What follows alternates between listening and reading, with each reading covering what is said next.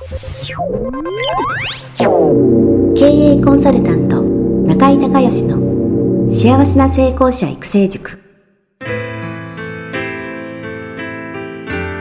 この番組では18歳で起業し6社の社長を歴任した実業家出身の経営コンサルタントであり自ら経営塾を主催する中井孝義がこれまでに1200人以上の経営者の方々の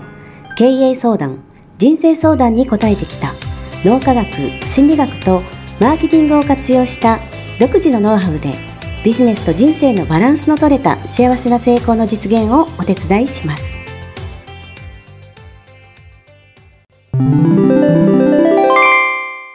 中井隆義経営塾よりお知らせです。全国から約1400名の経営者起業家が集う中井隆義経営塾第19期生の募集が始まりました。つきましては、中井隆義経営塾幸せな成功者育成6ヶ月間ライブコースのエッセンスを凝縮した体験セミナーと説明会が2020年4月9日木曜日の東京を皮切りに大阪、名古屋におきまして開催されます。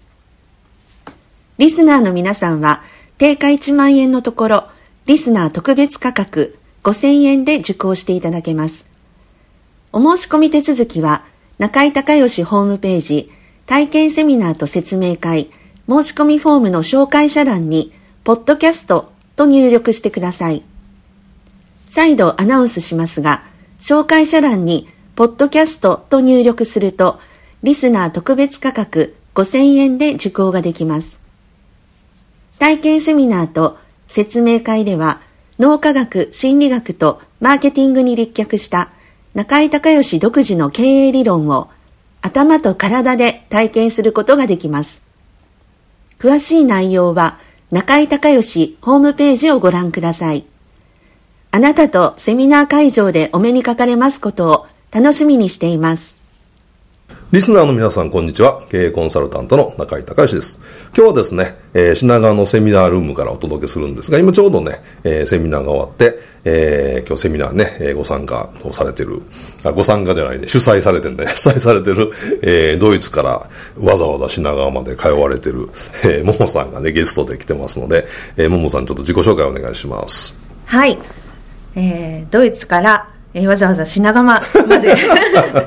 セミナーをしに参りました。えー、プリンセスライフアカデミー主催しております。出来合いコミットプロデューサーのともと申します。よろしくお願いいたします。はい。えっ、ー、と、ドイツどこですか？ドイツのデュッセルドルフに住んでいます。はい、デュッセルドルフどんな街ですか？デュッセルドルフは日本人がすごく多い街で、はい、まあ、自然が多くて、まあ、あの観光するものはあんまりないんですけれども、はい、あのすごくクリーンで、うん、あの大好きな街で気に入って今7年目ですね。ああもう7年もなりますか、はい、すごいですね、はい、日本人多いですよね。日系の企業もあるし、うん、今、うん、6000人ぐらいって言われてるんですけど、はい。まあ、なだいぶ前に1回行ったんですけどね。僕のね大学の先輩でえーと、塾ね。受験の塾を京都でやってる人の支店がデュッセルドルフにあって。あります。教師。教師教師、はい、いや一部上場したんですごいんですすごいですね。先輩、うん、なんゼミの先輩なんですけど、うん、今もあります。今もありますよね。はい、うん。あのー、その関係でね一回だけ行ったことあります。へすごいですね先生。マニアックですね。マニアックな街ですよね。はい、はい、じゃあ早速なんですが質問お願いします。はい、えー、質問なんですけれども、はい、あの受講生の中で、はい、そのやっぱり先生もいつもおっしゃっているようにイメージできることがまあ、現実化するっていうことを伝えているんですが、はい。はい、なかなかイメージできないっていう方が結構いるんですよね、うん、そういう方にどんなふうにアドバイスしたらこうイメージできやすいかっていうのをお聞きしたいんですけれども。はい、はい、えっ、ー、とねえっ、ー、と結局ね脳科学的に説明すると、えー、自分のまあ記憶ですよね。記憶の中にあるイメージがえーと、外の世界で現実化してるっていうね。だから自分の脳の中にないデータは現実化しないんですよね、うん、うん、一つ。でこれ、あのー、般若心経だと、えー、空即是色色即是空。一緒ですよね。自分の中にあるものが外に現実化してるっていう、はい、えー、有名なフレーズがありますけどまさにまあねえー、その通りなんですけれどもそのねイメージが得意な人と不得意な人が世の中にはいるんですけどもこれはあのね五感の使ってる回数なんですよね。でこれねあの NLP っていう心理学で、はい、えー、VAK っていうんですけど V がビジュアルね、はい、で A がオーディトリーあの聴覚、はい、えー、で K が体感覚ケネスティック。ちょっと日本人はね、あのー、聞き慣れない言葉だと思いますけど、はい、ケネスティック体感覚。要はえー、人間の脳は外から五感を通して情報を取り入れてそれを情報を処理してアウトプットするってことをずっと朝起きてから夜寝るまでやってるんですね、はい、でその時に、えー、その V 視覚の情報をもとに物事を判断してるタイプの人と聴覚の情報耳からの情報をもとに判断してる人とで体感覚というのはあとの3つ。嗅覚味覚触覚。これ合わせて体感覚。その自分の体の感覚で、うん、えー、物事をえー、取り入れて情報を、えー、処理して判断してるって3つのタイプね。V のタイプの人、えー、A のタイプの人 K のタイプ。えーと、日本語で言うと視覚のタイプの人と聴覚のタイプの人と体感覚のタイプの人。3ついるんですよ、はい、で人間はその VAK あの1日起きてる間に全部使うんだけど、うん、ここぞっていうね、うん、なんかこれ判断するとか決めるっていう時にあの使うその3つの感覚はどっか決まってて、あのー、もう V の人は絶対 V A の人は絶対 A、K の人は絶対 K なんですよ、ね、判断するっていう物事の時はね。使うチャンネルは1個なんですよ。でこれ、あのー、それ無意識でやってるんですけどやっぱりねあの1日に使う回数が多いものが体なんでやっぱり鍛えられて強くなるんですよ。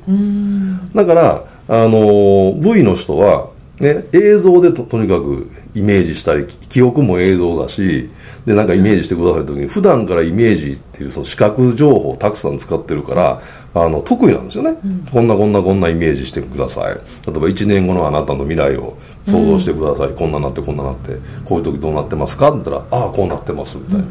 これ割と分かるですね、はい、であのー、A のタイプの人は耳からなんでえー、っとまあいろいろ考えて、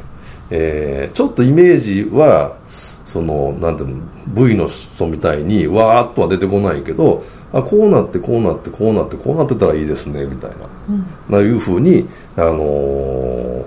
まあ、説明できるっていうかイメージまでできるんですね。ところがね K の人は感覚なんで常に。漢字感覚で判断してるから、うん、その漢字感覚を言葉に翻訳しないといけないわけじゃない、はい、ね、で A の聴覚の人は言葉音だから、うん、その自分の感覚でその喋ったら、えー、そのイメージできるし、うん、で、えー、V の人はそもそも映像が見えてるから、うん、それを言葉に変換してるだけはできるんだけど、はい、K の人はねあの触覚とか例えばすっごいデリケートじゃないですか、でも見えないね。でデータが多いんですよね。データが多いけど見えないから情報処理するのに時間がかかるのと、はい、その普段から感覚を言葉に変化してるからね、イメージを言葉に変化しないから。からやっぱりどうしても苦手なんですよね、はい、でじゃあその人たちにどういうふうに対応したらいいのかっていうと例えばどんなイメージをしてほしいんですか？その、うん、そうですね。理想の未来をイメージしてもらうっていう時に、うん、なかなかこうイメージできないっていう方、うん、から例えば婚活中の方だったら、こう理想のパートナーっていうのが、こう絵で浮かんでこないっていう、うん。ので、まあ、せっかくこういうパートナーと出会いたいっていうようなイメージをしてもらうために、なんかどんなアドバイスをしたらいいのかなという。なるほどそれはね、はい、なんか質問が違うのね。あのね VAK でその人はね多分イメージしにくい苦手な人は絶対 K なんですよね、タイプが。なのででその人たちは今言ったようにその感覚を言葉にすることはできるんだけどそれをさらにイメージってなかなか苦手なんですよ。普段から要は生きてる中で、はい、人生の中で経験値が少ないから、うん、なのでね、あのー、その時質問ね例えば半年後に理想のパートナーと出会って、うん、えー、もうラブラブなってますと、うん、その時の気持ちはどうですかって。質問を先に K の質問をする K から質問してくる。その時どんな気持ちですかとか体の感じどんな感じですかとか、うん、ね、どういうワクワクワクワクしますしてますか？とかどういうワクワクですか？とか、うん、その体の感覚に対するあのー、えー、とか気持ちね。その、えー、新しい理想のパートナーと一緒にに、えー、今デートしてます。どんな気分ですか？とか。K の人は感じられるってこと？ですか、うん、感じられる。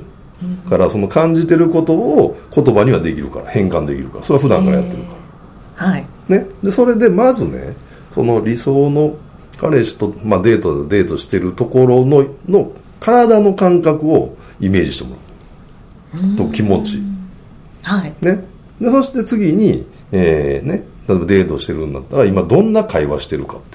ていう。A の質問をしてる、ね、はい、会話言葉なんで,、はい、でどんなどんなこと喋ってるみたいなのをずっと言ってで最後に「今どこにいます?」いやあのレストランであの食事食べてますとどんなレストランですかって言ったらいやこんな何席ぐらいあってこんな内装でなんやかんやで今テーブルの上何が乗ってますかみたいな。いやえっ、ー、と彼が今ステーキ食べてて私が何とか、えー、魚の何とか食べてますみたいな。へえ K から入って A に移行して今度 V の、その人が見えるもんとか彼氏はど、はい、その人がどんな服着てますかとか、うん、そういう小さい質問していくの。へえそうなんですね、そしたらその K の人もそのレストランで今食事してていや彼が今例えばグレーのモコモコしたウールのジャケットを着てます。シャツはブルーです。ブルーでピチッとあのアイロンが当たってるような感じでネクタイはしてないです。みたいなというその要素を細かく聞いていくんですね。そしたらその人はちょっとずつイメージができて全体がイメージできていってようになるんです。そうなんですね。はいはいあの V の人もいきなりねあ1年後イメージしてください、うん、理想の彼氏と、えー、デートしてます、うん、はいじゃあ今どこにいますか？ってそこからいきなり入れるんだけど、うん、K の人入れないから。今言った順番でいけば、はい、ちょっと時間かかるけど同じゴールに行けます。ああ素晴らしい、うん。だからね、A の人はどうですか？A の人はもう大丈夫。A の人は、その細かく聞いていったんです。その言葉とイメージってリンクしてるんで、はい、で言葉で細かくすればするほどイメージも細かく現実化していくんで、はい、A の人はとにかくその、あの A の質問をいっぱいしてあげてでその後それを V に転換していってもいいと思います。はい、なるほど。はいはい。はい、で多分一番、あのー、イメージしにが苦手っていう人は、その使ってる順番がね、1日に VAK 誰もが全部使ってるんだけど、その回数がね、えー、一番上から K で A で V の人。はい、だから V を使う回数が少ない人がやっぱり普段からトレーニングしてないからイメージしはい、してって言った時しにくいんですよ。うん。だから多分その人その人が KAV の人がしにくいから、はい、あの今言ったみたいに KAV の順番で質問を細かくしてあげることでうん、で最後 V にたどり着けるので。なるほど、はい、ちょっと時間かかりますけどその V を全く使ってないわけではないので、はい、あのそこまでいけばできると思いますよくわかりました。はい、はい。はい。まあ、これ脳の仕組みなんでね、はい、あのだからそのイメージするのが苦手っていうのが何かその悪いことでもないしなんかそれが自分が劣ってるとかそういうことじゃなくて、うん、脳の仕組みと、うん、あの鍛え使ってる回数の問題なんでね、うん、なので誰でも例えば、えーと、1日に10回なんかの行動をえー、10年やってるっていう人と、1日1回しかやらないの10年の人と当然上達っていうか、違うじゃないですか、はい、レベルがね数稽古なんで結局、あのー、人間っていうのは1回で覚えられないんで、1回でなんか物事ができないことができるとありえないから、はい、継続的にやっていかないといけないし継続的にやって反復すればするほどうまく速くなるんでっていうことなんですよね。うん。なのでその脳の問題なんでその順番で質問を細かくしてあげれば、はい、あの同じちょっと時間かかるかもしれませんが、あの同じゴールにたどり着けると思うのでぜひそういうふうにしてあげてくださいはいありがとうございました。はい今日はありがとうございました。ありがとうございます。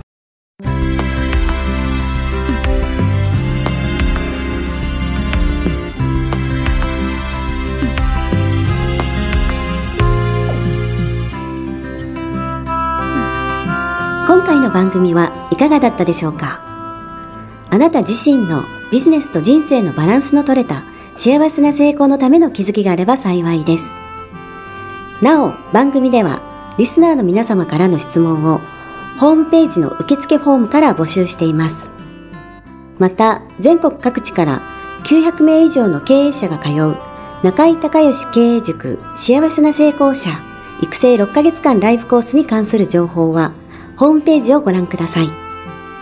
では、またお耳にかかりましょう。